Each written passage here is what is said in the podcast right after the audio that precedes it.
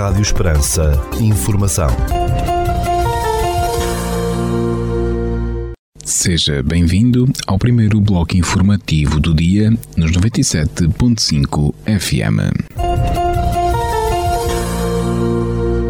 Estas são as notícias que marcam a atualidade nesta sexta-feira, dia 25 de março de 2022. Decorre em Fátima, no Centro Pastoral Paulo VI, o Congresso Internacional Mulher, Mãe e Rainha, que começou a 24 de março e termina dia 26, numa organização do Instituto da Padroeira de Portugal para os estudos da Mariologia, ao qual o Santuário de Fátima se associou. Carlos Felipe, presidente do Instituto da Padroeira, diz que o Congresso é um espaço de diálogo e transmissão de conhecimento. Este Congresso Internacional pretende ser um espaço de diálogo, de conhecimento e de transmissão desse mesmo conhecimento. O encontro académico, mas também cultural, em que a partilha do conhecimento, as temáticas que vão ser abordadas, eh, confluem exatamente neste tema sobre o conhecimento da Virgem e enquanto padroeira de Portugal padre Paulo Abreu, da Arquidiocese de Braga, falou deste culto mariano num debate científico, mas, como refere, onde toda a questão emocional está sempre presente. Não é possível falar de Nossa Senhora sem essa parte emocional, mas penso que não é completa a abordagem de Nossa Senhora apenas nessa vertente do coração, por emblemática que ela seja. Nós precisamos perceber Nossa Senhora como um todo, no âmbito da teologia, no enquadramento que ela tem na Igreja, na história da salvação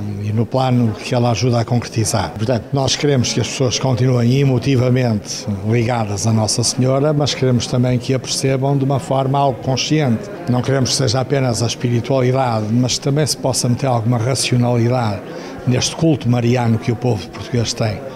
Porque só quando juntamos as duas vertentes, uma fé consciente, uma fé que também se enraiza no que é a teologia, no que é a história da salvação para nós, povo crente, é nesta completude que se percebe na íntegra o papel de Nossa Senhora. Portanto, o Congresso enfatiza a parte científica, dá por descontada porque sabe que existe a parte emocional, a parte devocional que as pessoas seguramente têm. Na sessão de abertura, o Dr. Marco Daniel Duarte explicou ao sistema da Canção Nova a intensidade e razão do tema do Congresso. Este tema pretende abranger as várias maneiras como o povo de Portugal e não só de Portugal olhou para a figura de Nossa Senhora. Um, muitas, em muitas conjunturas históricas entendeu mais chamá-la por mãe, outras vezes por rainha, mas também há alturas da história em que os teólogos olham para Nossa Senhora como a mulher, que é exemplo também para as mulheres, para os homens, e por isso é importante dar estas dimensões todas da figura de Maria para percebermos essa, dessa forma poliédrica como é que tem sido entendida a figura de Nossa Senhora ao longo da história de Portugal. Ainda na sessão da manhã do primeiro dia de congresso, o diretor do Departamento de Estudos do Santuário de Fátima foi agraciado com o título de sócio honorário da Academia de Mariologia Pontifícia em reconhecimento do trabalho realizado ao longo dos anos no estudo da Mariologia como referiu à Rádio Canção Nova. Bom, este título honra-me muito, obviamente, pretende uh, dizer que tenho trabalhado em prol dos estudos da Mariologia, da história de Nossa Senhora, do culto mariano. É um título que a Academia Pontifícia de, de, de Mariologia me conferiu e, obviamente, responsabiliza-me, porque o trabalho que é feito até aqui e que foi merecedor desta escolha para sócio ordinário desta, desta Academia, agora, obviamente, responsabiliza-me no sentido de continuar a aprofundar estes estudos e de divulgar aquilo que se passa em torno do culto mariano. Maria com lugar especial em Vila Viçosa, onde se assinalam os 375 anos da coroação de Nossa Senhora da Conceição como padroeira de Portugal. O arcebispo de Évora, Dom Francisco Serra Coelho, falou à reportagem do Sistema Canção Nova sobre a importância do próximo domingo em Vila Viçosa. Vamos ter um gesto único. Vamos juntar as três coroas da única padroeira. A coroa da Senhora do Sameiro, a Imaculada Conceição do Sameiro, santuário iniciado no século XIX, num tempo muito difícil do liberalismo, em que a Igreja foi muito perseguida. A coroa de Nossa Senhora de Fátima, que tem a bala que atingiu o coração, ou tentava atingir o coração eh, do Papa João Paulo II, e a coroa que Dom João VI ofereceu à Senhora da Conceição, porque no entretanto a coroa de Dom João IV desapareceu. Estaria talvez em Lisboa quando foi o tremor de terra, quem sabe se com o tsunami, o marmoto, eh, tenha ido para, para as águas do Tejo, ou se na Revolução Francesa as invasões francesas a levaram. Aquela que temos é de Dom João VI, quando regressou do Brasil, coroou Nossa Senhora com a atual coroa. Estarão as três aos pés do altar e teremos às dez e meia a Eucaristia com toda a Conferência Episcopal Portuguesa, presidida pelo Presidente da Conferência Episcopal, que eu convidei, D. José Ornelas, com a presidência também, com a presença também do Sr. Presidente da República, do chefe do Estado-Maior-General das Forças Armadas e eh, com o Sr. Cardeal António Marto, com o Sr. Núncio Apostólico, com o Presidente do Dicastério da Nova Evangelização e que está a preparar o Ano Santo, que vai ser o ano 2025, Monsenhor Rino Fisichella, vindo de Roma, será, portanto, um momento que queríamos ter como de renovação das raízes de Portugal, desta árvore maravilhosa que somos nós. Uma cerimónia Viçosa com a presença dos bispos portugueses, do Presidente da Conferência Episcopal e também do Presidente da República. Aliás, Marcelo Rebelo Sousa anunciou que estará presente esta tarde em Fátima na consagração da Rússia e da Ucrânia ao Imaculado Coração de Maria para participar assim no apelo à paz mundial.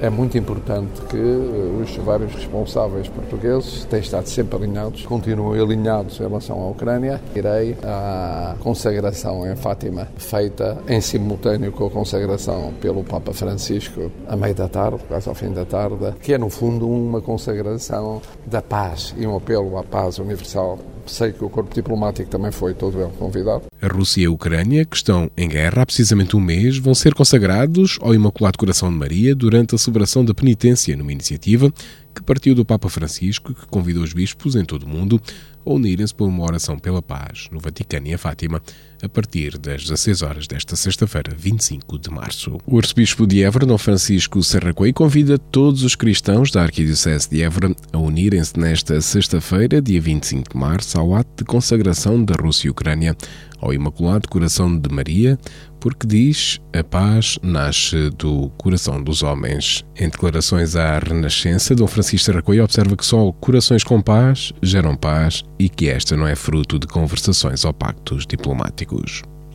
Convido toda a Arquidiocese, gostaria muito de pedir a todos os reverendos parcos que no dia 25, o dia exato em que eh, aconteceu a consagração de Portugal a Nossa Senhora e a proclamação eh, de Nossa Senhora da Conceição, venerada na nossa casa de Vila Viçosa como padroeira de Portugal, e depois reafirmada pelo Papa de então, essa consagração da padroeira, eh, que as paróquias celebrassem com o máximo de dignidade a Eucaristia neste dia 25 de março. Eu celebrarei pelas 18h30 na Basílica de Nossa Senhora do Rosário, em Fátima.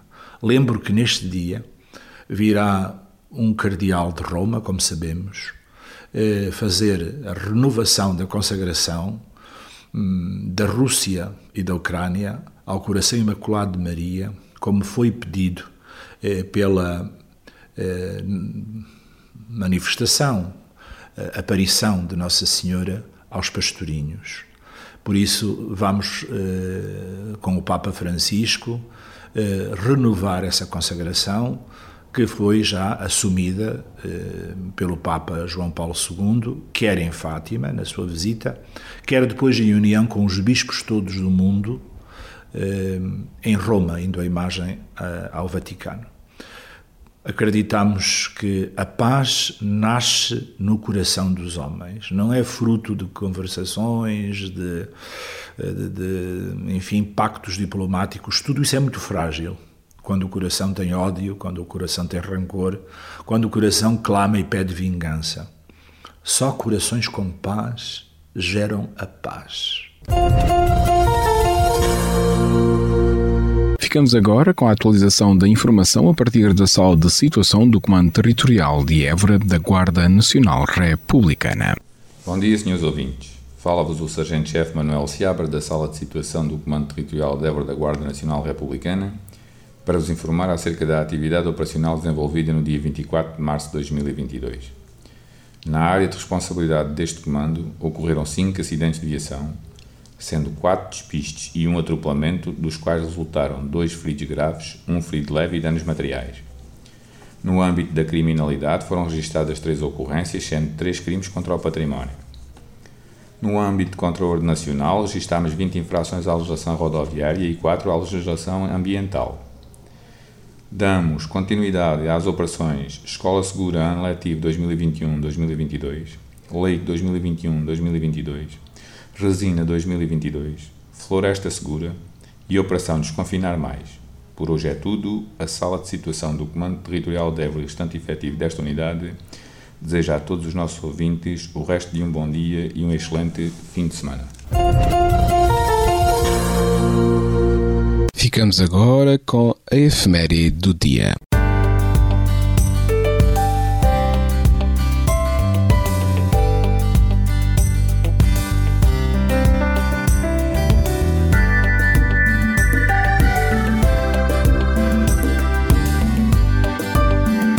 Neste dia 25 de março celebra-se o dia de São Dimas, dia apontado para a crucificação de Jesus Cristo.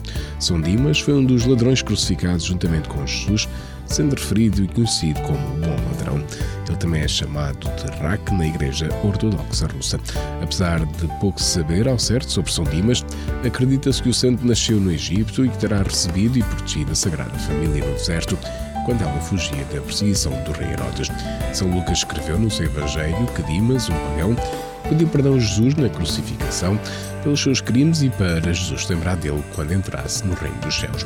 A isto Jesus respondeu com a famosa frase em verdade te digo que hoje estarás comigo no paraíso. São Dimas tornou-se assim no padroeiro dos presos, no corredor da morte, dos condenados, dos arrependidos e dos pobres em agonia, a quem a esperança se esfia pelos dedos.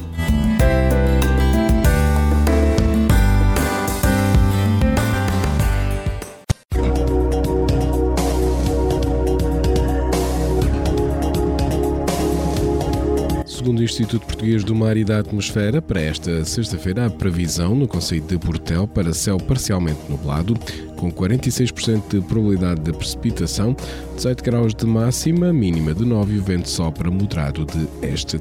Já para a capital de distrito, na cidade de Évora, para esta sexta-feira, 25 de março, a previsão aponta para céu parcialmente nublado, com 38% de probabilidade de precipitação, 18 graus de máxima, mínima de 9 e o vento sopra moderado de este.